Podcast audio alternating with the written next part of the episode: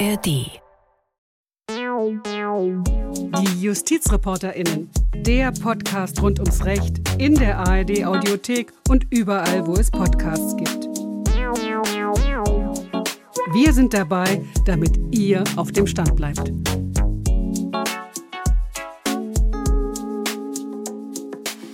In dem Moment, wo ich mit Schmerzgriff von der Straße gezogen wurde, hatte ich ja gar keine Chance mehr zu kooperieren, weil der Schmerz so stark war, dass ich überhaupt nicht hätte sprechen können oder mich irgendwie bewegen. Ich war ja völlig der Gewalt der Polizisten ausgeliefert.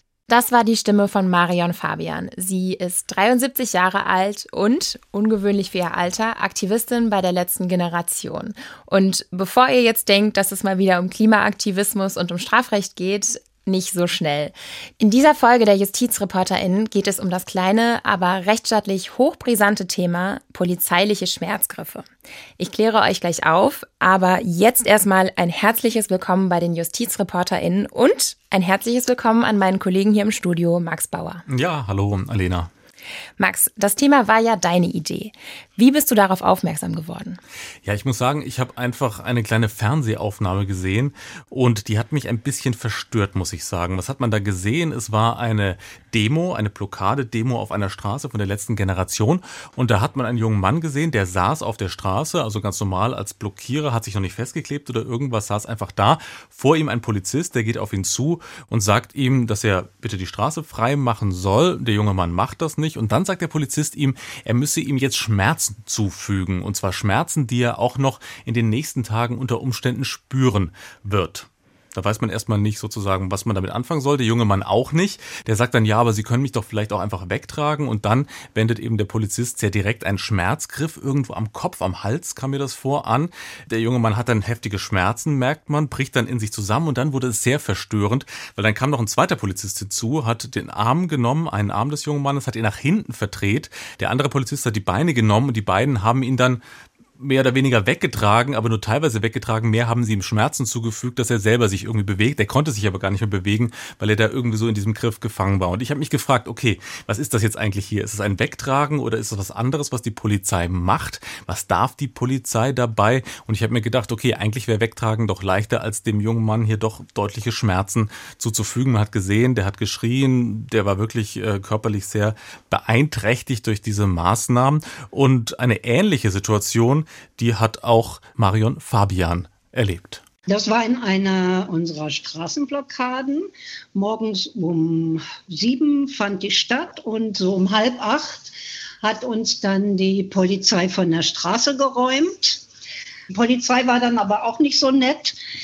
Wir waren zu sechst. Die meisten von uns, eine Frau ist freiwillig gegangen, aufgestanden, als der Polizist sie aufgefordert hat. Wir anderen haben gesagt, nein, wir möchten sitzen bleiben. Wir demonstrieren hier friedlich. Und dann hat der Polizist uns aber weggeräumt. Und ich kann auch noch mich erinnern, sogar an die Worte, die er zu mir gesagt hat. Stehen Sie auf und gehen Sie von der Fahrbahn, ich trage Sie nicht. Sonst werden wir nämlich oft äh, getragen. Wir machen, bilden dann so ein Päckchen und es ist ganz einfach, uns wegzutragen. Und er hat aber dann weiter gesagt, also ich trage sie nicht, denn ich muss noch jahrelang arbeiten und ich habe keine Lust, mir für sie einen Bandscheibenvorfall zu holen. Deshalb wende ich jetzt Gewalt an, um sie von der Straße zu kriegen. Er hat gesagt, er wendet Gewalt an und er wird mir wehtun. Aber an den, den Wortlaut kann ich mich nicht mehr erinnern. Dann kam ein anderer dazu, und beide haben mir die Handgelenke umgebogen und mich von der Straße gezerrt mit diesem Schmerzgriff. Die haben mich aufgehoben. Ich konnte auch sowieso nicht alleine aufstehen.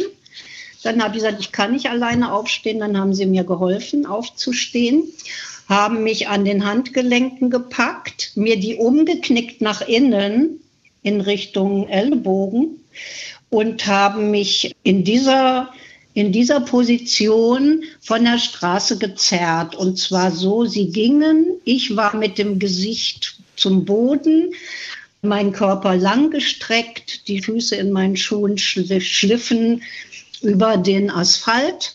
Und es ist ein wahnsinniger Schmerz gewesen. Und dann haben sie mich auf den Bürgersteig unsanft abgesetzt. Das Umbiegen der Handgelenke in Richtung Ellbogen, das ist ein Schmerzgriff.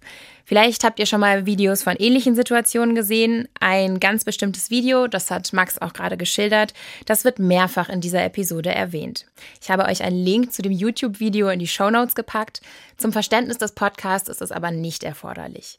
Und bitte beachtet dazu folgende Inhaltswarnung. Ihr seht dort, wie einem Menschen Gewalt angetan wird und wie er infolgedessen vor Schmerzen schreit. Um zu verstehen, womit wir es ja eigentlich zu tun haben, habe ich mit Hanna Espin-Grau gesprochen. Hanna Espin-Grau ist Juristin und Politikwissenschaftlerin und sie forscht zu Polizeigewalt. Und zu Beginn unseres Gesprächs habe ich sie gefragt, was sind denn eigentlich Schmerzgriffe? Polizeiliche Schmerzgriffe beschreiben ganz unterschiedliche polizeiliche Techniken, nämlich einmal sogenannte Nervendrucktechniken. Da wird ein punktueller neuronaler Reiz gesetzt, also es wird an eine bestimmte empfindliche Stelle am Körper gedrückt. Das kann zum Beispiel im Gesicht sein, hinterm Ohr, äh, unterm Kiefer, aber auch an den Genitalien. Und dadurch wird ein Schmerzreiz ausgelöst, der dann eine betroffene Person dazu bringen soll, etwas zu tun, etwas zu dulden oder etwas zu unterlassen. Und es gibt aber auch Schmerzgriffe, die sogenannte Hebeltechniken sind. Dabei wird nicht nur der Schmerz bezweckt, sondern es geht darum, dass zum Beispiel ein Arm nach hinten gebeugt wird, wie in so einem ganz typischen Polizeigriff, den man kennt, und dadurch eine Person dazu gebracht werden soll, sich in eine bestimmte Richtung zu bewegen, weil sie versucht, dem Schmerz auszuweichen. Was sind denn so typische Situationen, in denen die Polizei Schmerzgriffe anwendet? Wir sehen das in unserer Forschung zu polizeilichen Gewaltanwendungen, dass es sehr unterschiedliche Situationen sind.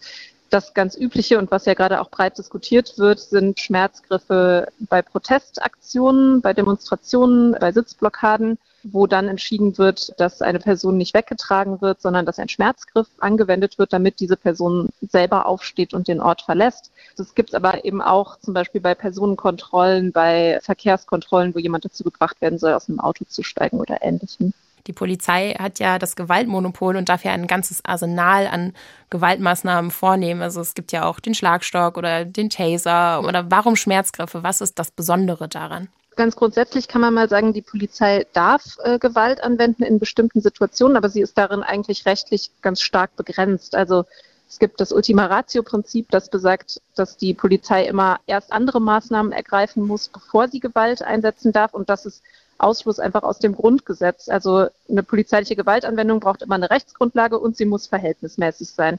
Und deswegen kann man aus unserer Perspektive zwei Sachen kritisieren an polizeilichen Schmerzgriffen. Da gibt es einmal die rechtliche Argumentation und dann eine sozialwissenschaftliche. Und bei der rechtlichen Argumentation geht es erstmal um die Frage, ob es überhaupt eigentlich eine Rechtsgrundlage gibt für Schmerzgriffe, insbesondere für diese Nervendrucktechniken. Eine Nervendrucktechnik, wie ich eben beschrieben habe, ja dazu da ist, äh, einen Schmerz auszulösen und dann erst dazu führen kann, dass eine Person handelt. Eine Rechtsgrundlage könnte aber eigentlich nur der unmittelbare Zwang sein, die eben der Polizei erlauben, in bestimmten Fällen Gewaltmittel anzuwenden. Und der unmittelbare Zwang setzt aber voraus, dass eben ein Ziel unmittelbar erreicht wird. Also wenn ich zum Beispiel jemanden dazu bringen will, dass die Person aufsteht, dann muss diese Gewaltanwendung direkt dazu führen, dass die Person aufsteht. Und das ist bei Nervendrucktechniken eben fraglich, ob das wirklich geht, weil aus medizinischer Sicht eine Nervendrucktechnik nicht dazu führen kann, dass jemand handelt, sondern nur, dass jemand etwas unterlässt oder etwas duldet. Und das ist eben ganz interessant, dass die Polizei argumentiert, Schmerzgriffe sind eigentlich immer rechtmäßig, weil wir haben die Norm zum unmittelbaren Zwang und aus rechtswissenschaftlicher Perspektive wird das eben in Frage gestellt. Das war jetzt eine ganze Menge. Wenn ich mir da jetzt mal einen Aspekt rausgreifen darf, wenn es um den unmittelbaren Zwang geht, da mhm. haben Sie ja gerade kritisiert, dass unmittelbarer Zwang dazu führen soll, dass die Handlung, die die Polizisten von dem Pflichtigen haben wollen, sofort bewirkt wird und dass das bei mhm. Schmerzgriffen nicht der Fall ist, weil sie erstmal nur einen Schmerz auslösen. Jetzt wird von Seiten der Polizei argumentiert, ja, wenn da eine Sitzblockade ist, wenn die Leute sich untergehakt haben, dann müssen wir erstmal einen Schmerzreiz setzen, damit die eben dieses Unterhaken lösen. Also ist es abhängig von der konkreten Situation, ob ein Schmerzgriff unter unmittelbaren Zwang subsumiert werden kann? Ich würde sagen, es kommt natürlich sowieso immer auf die Einzelfallbetrachtung an. Tatsächlich argumentiert Dorothee Moser, die dazu eben die erste Dissertation im deutschsprachigen Raum geschrieben hat, dass die Nervendrucktechniken nicht unter diese Rechtsgrundlage fallen, weil durch sie eben nur ein Dulden oder Unterlassen herbeigeführt werden könne und keine konkrete Handlung. Man könnte eben sagen, der Schmerzgriff oder vor allem die Angst vor einem erneuten Schmerz führt dazu, dass die Betroffenen handeln, aber nicht der Schmerzgriff selbst. Wir haben aber in unserem Artikel dazu auch geschrieben, dass das, wenn man es ganz streng betrachtet, eigentlich auch auf andere Gewaltmittel zutrifft. Also auch wenn jemand mit einem Schlagstock geschlagen wird, führt das ja nicht direkt dazu, dass er durch diesen Schlag aufsteht, sondern das dient sozusagen der Willensbeugung und ist deswegen eben fraglich, ob das tatsächlich unter diese Norm des unmittelbaren Zwangs fällt. Welche gesellschaftlichen Konsequenzen hat es eigentlich, wenn die Polizei solche Eingriffe nach eigenem Ermessen anwenden kann? Ja, das ist natürlich insgesamt bei polizeilichen Gewaltanwendungen so ein bisschen das Problem. Also das Recht gibt zwar eigentlich vermeintlich ganz klare Vorgaben, es bleiben aber natürlich immer Ermessensspielräume und diese muss die Polizei ausfüllen. Und zwar einmal im Moment der Gewaltanwendung und darüber hinaus formt die Polizei aber natürlich auch ihre eigene Praxis, weil sie nicht nur den Maßstab des Rechts anwendet bei der Bewertung ihrer eigenen Kompetenzen, sondern auch mit in Betracht zieht, das sehen wir in unserer Forschung, welche Erfordernisse der Praxis es eigentlich gibt. Also wie schnell kann eine Maßnahme durchgesetzt werden, spielt eine Rolle. Wie sehr kann der eigene Autoritätsanspruch durchgesetzt werden? Wie praktikabel ist es auch?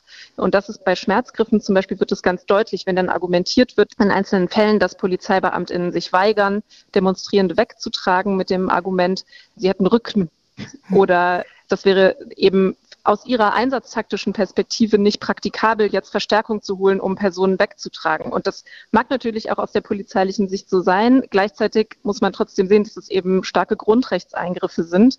Auch wenn Schmerzgriffe nicht zwingend zu bleibenden äh, physischen Verletzungen führen, sind eben ihre direkten Folgen in diesem Schmerzempfinden sehr stark und sie können eben auch zu physischen Folgen führen, die auch bleibend sind, also Nervenschädigungen und so weiter.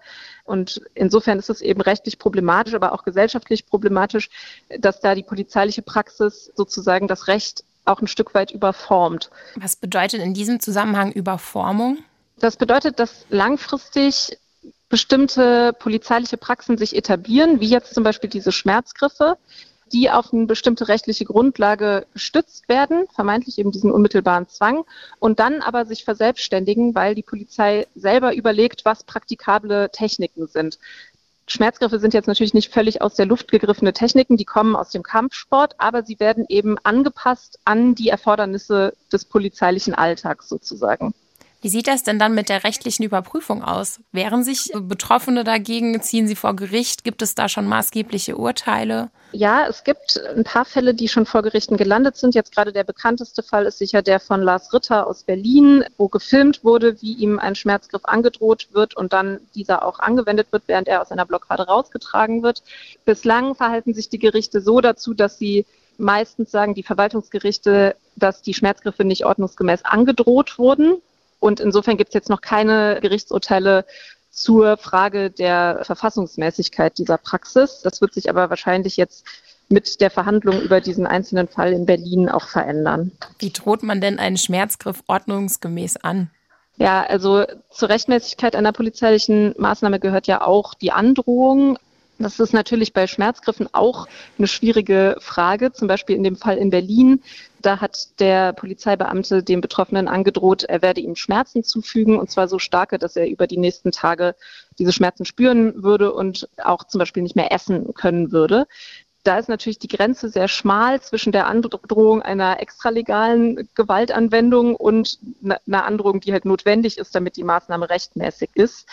Aber wenn eine rechtswidrige Gewalt angedroht wird, dann ist natürlich auch die Androhung an sich eigentlich keine Androhung, sondern eher eine Bedrohung, die natürlich auch rechtsstaatlich fragwürdig ist. Was ich in meiner Vorbereitung sehr interessant fand, dass einige Bundesländer auch mit Verweis auf die EMRK die Schmerzgriffe untersagt mhm. haben oder beziehungsweise sie nicht mehr in ihren Polizeischulen lernen und in anderen Bundesländern sie eben gelehrt werden und einfach, einfach gängige Praxis sind. Das hat natürlich jetzt etwas mit dem föderalistischen System zu tun. Aber welche Konsequenzen hat das eigentlich, wenn es da so ein, so ein Ungleichgewicht bei der rechtlichen Einschätzung unter den Bundesländern gibt? Ja, ich glaube, das zeigt einfach erstmal, wie uneins sich tatsächlich alle sind über die Beurteilung dieser, dieser Praxis, die sich da etabliert hat. Wir sehen das auch daran, dass die Regelungen dazu total intransparent sind. Also wir wissen weder so ganz genau, was da eigentlich trainiert wird, noch wie die Dienstvorschriften sind. Teilweise gibt es dazu anscheinend auch keine Dienstvorschriften, sondern das wird einfach in den Trainings sozusagen praktisch vermittelt. Und dazu gibt es jetzt eben zum Beispiel von der Initiative Frag den Staat eine Klage nach dem Informationsfreigabegesetz, weil die eben sagen, wir müssen eigentlich in einer Demokratie und in einem Rechtsstaat wissen, welche Gewaltpraxen in der Polizei wie vermittelt werden. Und dazu gibt es aber bislang eben keine Transparenz.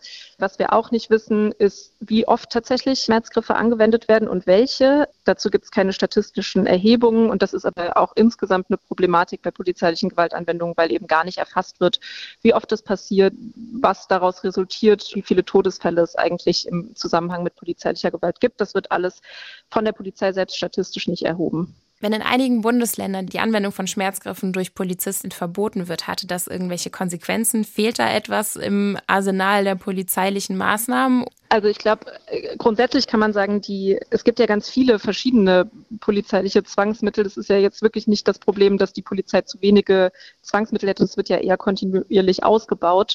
Und es ist natürlich immer eine Frage der Verhältnismäßigkeit im Einzelfall zu schauen, welches Mittel ist jetzt wirklich nötig, um zu einem legitimen Ziel zu kommen. Das war Hanna Espin-Grau. Sie ist Polizeiforscherin an der Goethe-Universität Frankfurt. Ja, das war ja eine ganze Menge, was ihr jetzt besprochen habt, Alena. Lasst uns das nochmal ein bisschen zusammenfassen, damit ich es wirklich verstehe. Es gibt also verschiedene Arten von Schmerzgriffen und ich habe verstanden, dass die alle mehr oder weniger aus dem Kampfsport kommen und sie haben gemeinsam, dass sie alle einen starken Schmerz bei dem auslösen, der eben unter diesen Schmerzgriffen leiden muss. Aber in der Regel gibt es keine dauerhaften körperlichen Folgen sozusagen dieser Schmerzen. Genau, und deswegen klingt das erstmal so ganz harmlos im Vergleich jetzt zum Beispiel zum Schlagstock oder zum Taser. Aber die Rechtsgrundlage ist fraglich, weil der unmittelbare Zwang da eigentlich nicht zu passt. Da wird ja erstmal nur Schmerz, ein körperlicher Reiz ausgelöst. Und außerdem stellt sich auch immer wieder die Frage der Verhältnismäßigkeit. Gibt es mildere Mittel? Ist diese Form der Gewalt wirklich angemessen? Und besonders spannend auch die Frage, inwiefern praktische Erwägungen der Polizei einen starken Grundrechtseingriff rechtfertigen können oder dürfen. Aber wir wollen natürlich nicht nur über die Polizei reden, wir reden auch mit der Polizei. Deshalb habe ich mit Jochen Kopelke gesprochen. Er ist Bundesvorsitzender der Gewerkschaft der Polizei, also der größten Polizeigewerkschaft in Deutschland. Und von ihm wollte ich wissen, wie erlernt man solche Schmerzgriffe eigentlich? Also viele Polizistinnen und Polizisten sind zwar sehr sportlich bei Dienstbeginn, aber die müssen trainiert werden. Sie müssen Techniken erlernen zur Selbstverteidigung, aber auch zum Lösen bestimmter Situationen. Deshalb durchlaufen wir Sportprüfungen überwiegend so mit Karate, Boxanteilen, Jujutsu-Anteilen, also ein Mix aus verschiedenen Techniken, der Selbstverteidigung und ein Part davon sind sogenannte Schmerzgriffe oder Schmerzreize, die man setzen kann, weil man mit dieser professionellen Technik eine Verhaltensveränderung im Körper des jeweiligen Gegenübers verursachen kann, damit die eigentlichen nächsten Techniken, zum Beispiel die Festnahmetechnik mit Handschellen, dann ansetzen können. Nun ist es ja so, dass in der Rechtswissenschaft zumindest die Frage, ob das nun eine Technik des unmittelbaren Zwangs ist, umstritten ist. Wenn ich jetzt einen Schmerzreiz setze, dann passiert ja erstmal nichts, außer dass die Person Schmerz empfindet. Ah, da würde ich widersprechen, weil der Schmerzreiz tatsächlich schon eine Veränderung im Körper der Person bewirkt. Es gibt zum Beispiel das kurzzeitige Lösen von Anspannung im Körper. Und dann können ganz andere polizeiliche Techniken oder auch Gespräche wieder genutzt werden. Insofern setzt der Schmerzgriff, der Schmerzreiz auch schon etwas in Gang, was am Ende des Tages auch manchmal viel effektiver ist, viel verhältnismäßiger und deshalb sehr genutzt werden kann, um tatsächlich Situationen viel entspannter angehen zu können, auch wenn das vielleicht auf Außenstehende gar nicht so wirkt. Zuletzt hat man ja auch Videos gesehen, wie Polizisten bei einer glaube ich, Autobahnblockade von der letzten Generation da Schmerzgriffe in Berlin angewandt haben. Und als Betrachter von diesen Szenen fragt man sich schon, ob das jetzt noch verhältnismäßig ist und warum die Polizisten nicht einfach die Blockierenden wegtragen. Jetzt ist natürlich wahrscheinlich auch für, selbst für Sie von außen betrachtet sehr schwer dann zu rekonstruieren, was da passiert ist. Aber vielleicht können Sie mal erklären, was sich ein Polizist denkt, wenn er diese Entscheidung trifft. Ja, wir Polizistinnen und Polizisten sind ja darauf trainiert und auch rechtlich verpflichtet, verhältnismäßig zu agieren. Das bedeutet, für Außenstehende ist nicht immer sofort erkennbar, welche verhältnismäßigen Maßnahmen wir anwenden. Deshalb empfehle ich immer erst sozusagen gesamte Videoausschnitte zu sehen. Wenn man die Chance hat, ganze Situationen zu beobachten, ist das immer viel mehr wert als ein Ausschnitt.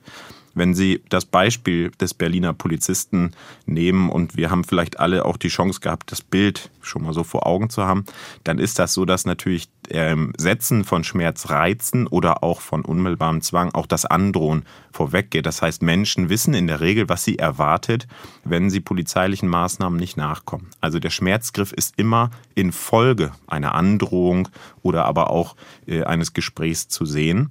Und der Schmerzreiz soll natürlich zum Beispiel in einer Blockadesituation den Klammergriff lösen, das eingehakt oder untergehakt sein lösen, damit die Person überhaupt weggetragen werden kann. Und jetzt kann ich Ihnen sagen, auch aus meiner beruflichen Erfahrung, das ist nicht einfach, einen Menschen, der nicht möchte, der alle seine Gliedmaßen einfach nur hängen lässt, einfach wegzutragen. Das ist körperlich höchst anstrengend und durch einen Schmerzreiz gibt es einen kurzen Impuls, eine Bewegung, die manchmal auch dann viel einfacher das Wegtragen macht, also wieder eine Folgemaßnahme.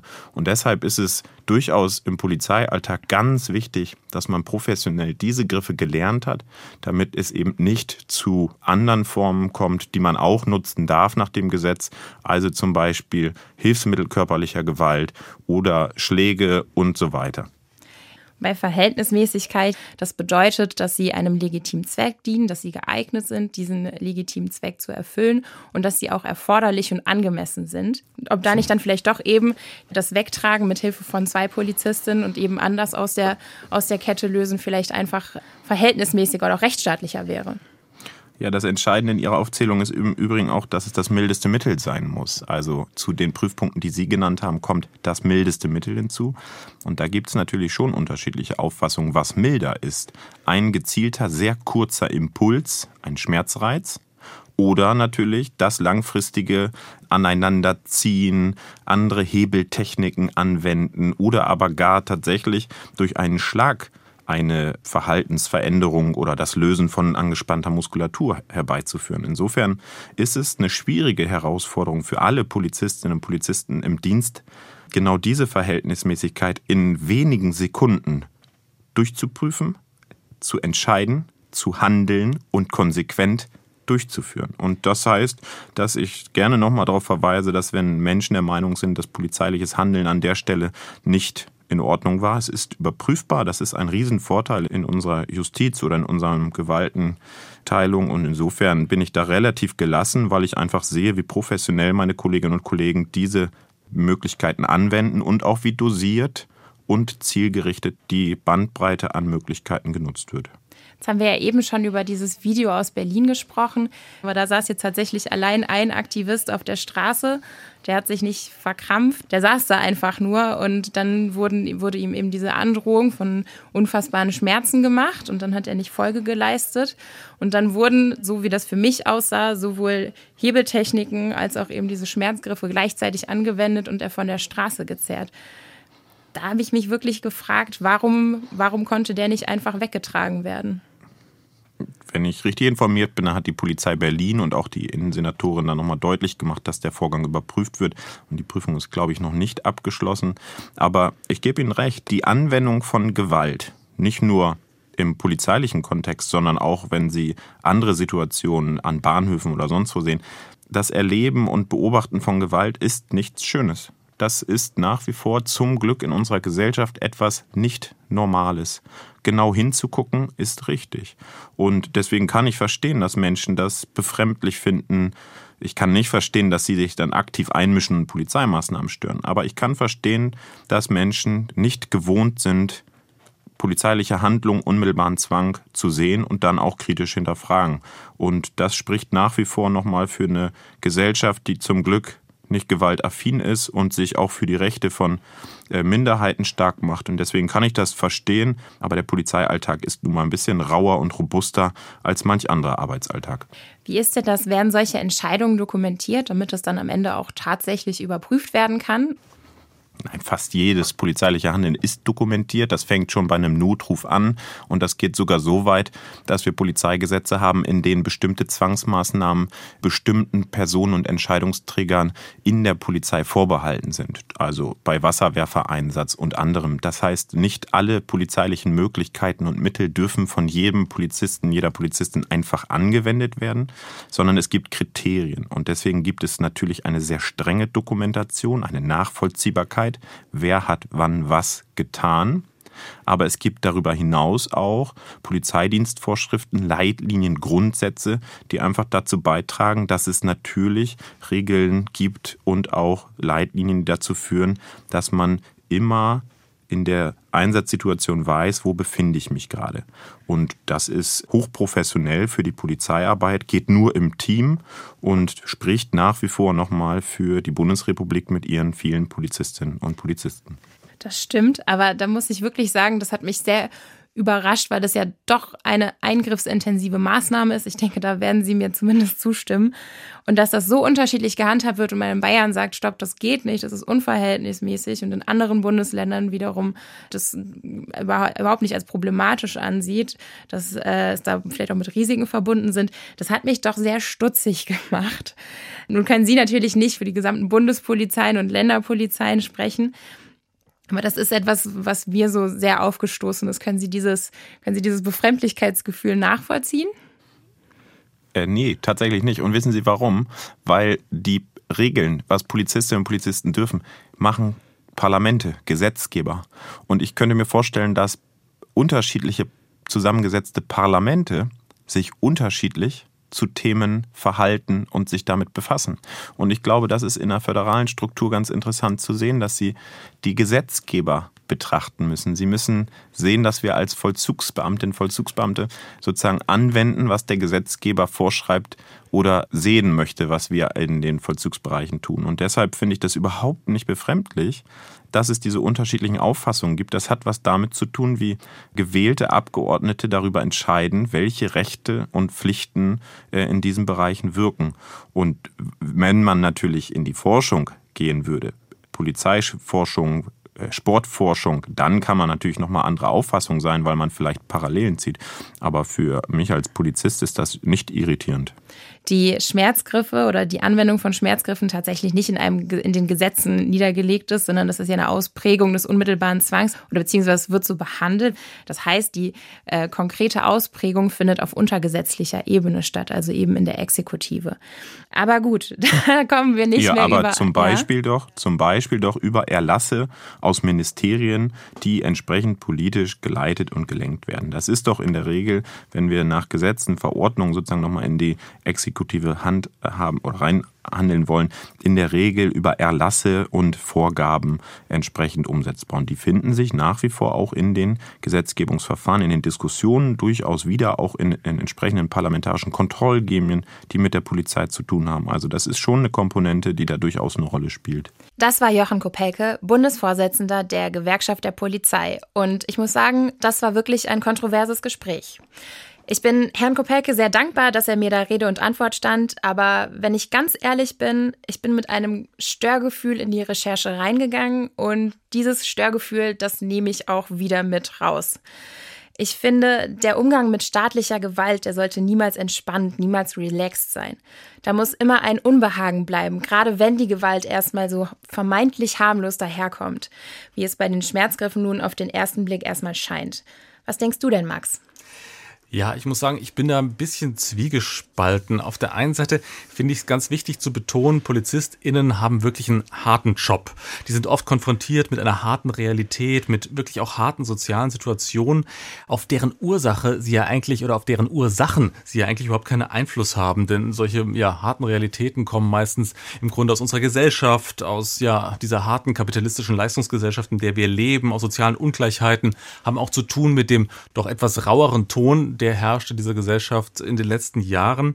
Und ich würde auch sagen, man darf ruhig von der Annahme ausgehen, dass die allermeisten Polizisten auch diesen harten Job sehr ernsthaft machen und dabei auch sehr rechtsstaatlich bewusst vorgehen. Und deshalb finde ich es eigentlich im Ganzen schon richtig, wenn PolizistInnen auch eigentlich eine Palette von Möglichkeiten haben, um eben Sicherheit herzustellen. Und zu dieser Palette von Möglichkeiten gehört eben auch unter Umständen ein Schmerzgriff. Und ich kann mir auch vorstellen, dass in gewissen Ausnahmesituationen so ein Schmerzgriff auch mal von Polizisten, eine Polizistin wirklich notwendig ist. Zum Beispiel, wenn sie alleine ist in einer Situation, auch bei Demos, wenn das unübersichtlich ist, wenn was eskaliert, wenn viele Menschen um sie rum sind, wenn man da irgendwie auch für die eigene Sicherheit sorgen muss, da kann ich mir schon mal vorstellen, dass in Ausnahmesituationen so ein Schmerzgriff auch durchaus notwendig ist. Aber man muss eben auch aus juristischer Sicht, und das ist, finde ich, ganz schön klar geworden bei deinen Gesprächen, klar machen, Demo-Teilnehmer, wegzutragen, ist wirklich in den aller, aller, allermeisten Fällen ein milderes Mittel gegenüber eben irgendeinem Griff, der Menschen Schmerzen zufügt.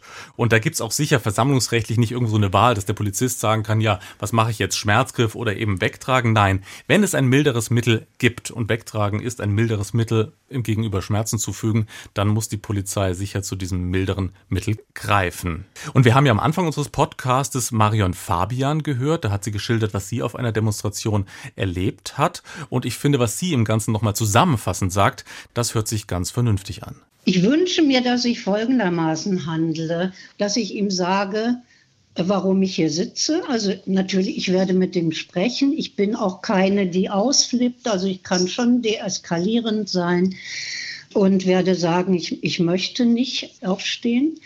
Und wenn er mir Gewalt androht, dann werde ich ihm sagen, dass es mildere Mittel gibt, mich von der Straße zu holen und dass es rechtlich auch so ist, dass er erst mildere Mittel anwenden muss. Und es wäre sehr einfach, mich, wenn ich ein Päckchen mache, von der Straße zu kriegen. Marian Fabian möchte also weiter für das Klima auf die Straße gehen. Aber auf andere Menschen wirken solche Videos das Ansehen von Polizeigewalt abschreckend oder geradezu furchteinflößend. Und dadurch werden sie vielleicht auch davon abgehalten, zu demonstrieren, Grundrechte wahrzunehmen. Also letztlich ist Polizeigewalt nicht nur ein Problem für den Rechtsstaat, sondern auch für die Demokratie. Das war's für heute von den JustizreporterInnen. Wenn euch die Episode gefallen hat, dann empfehlen wir euch jetzt noch einen weiteren Podcast, der heißt Die Faschojägerin, der Fall Lina E. und seine Folgen. Und da geht es um eine kleine Gruppe linker Autonomer, die Neonazis jagt. Der Mammutprozess am OLG Dresden endete dann in mehrjährigen Haftstrafen. Der Podcast zeichnet den Fall nach und fragt, wer ist Lina E.? Gibt es eine neue Dimension von linker Gewalt? Und wie weit darf Antifaschismus gehen?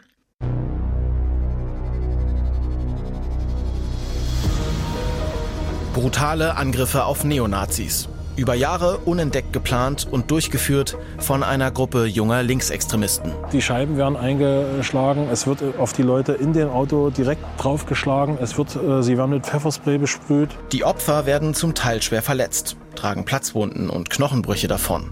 Und unter den Angreifern eine Studentin aus Leipzig, Lina E. Welche Formen des Antifaschismus sind legitim? Wohin führt uns die Gewalt?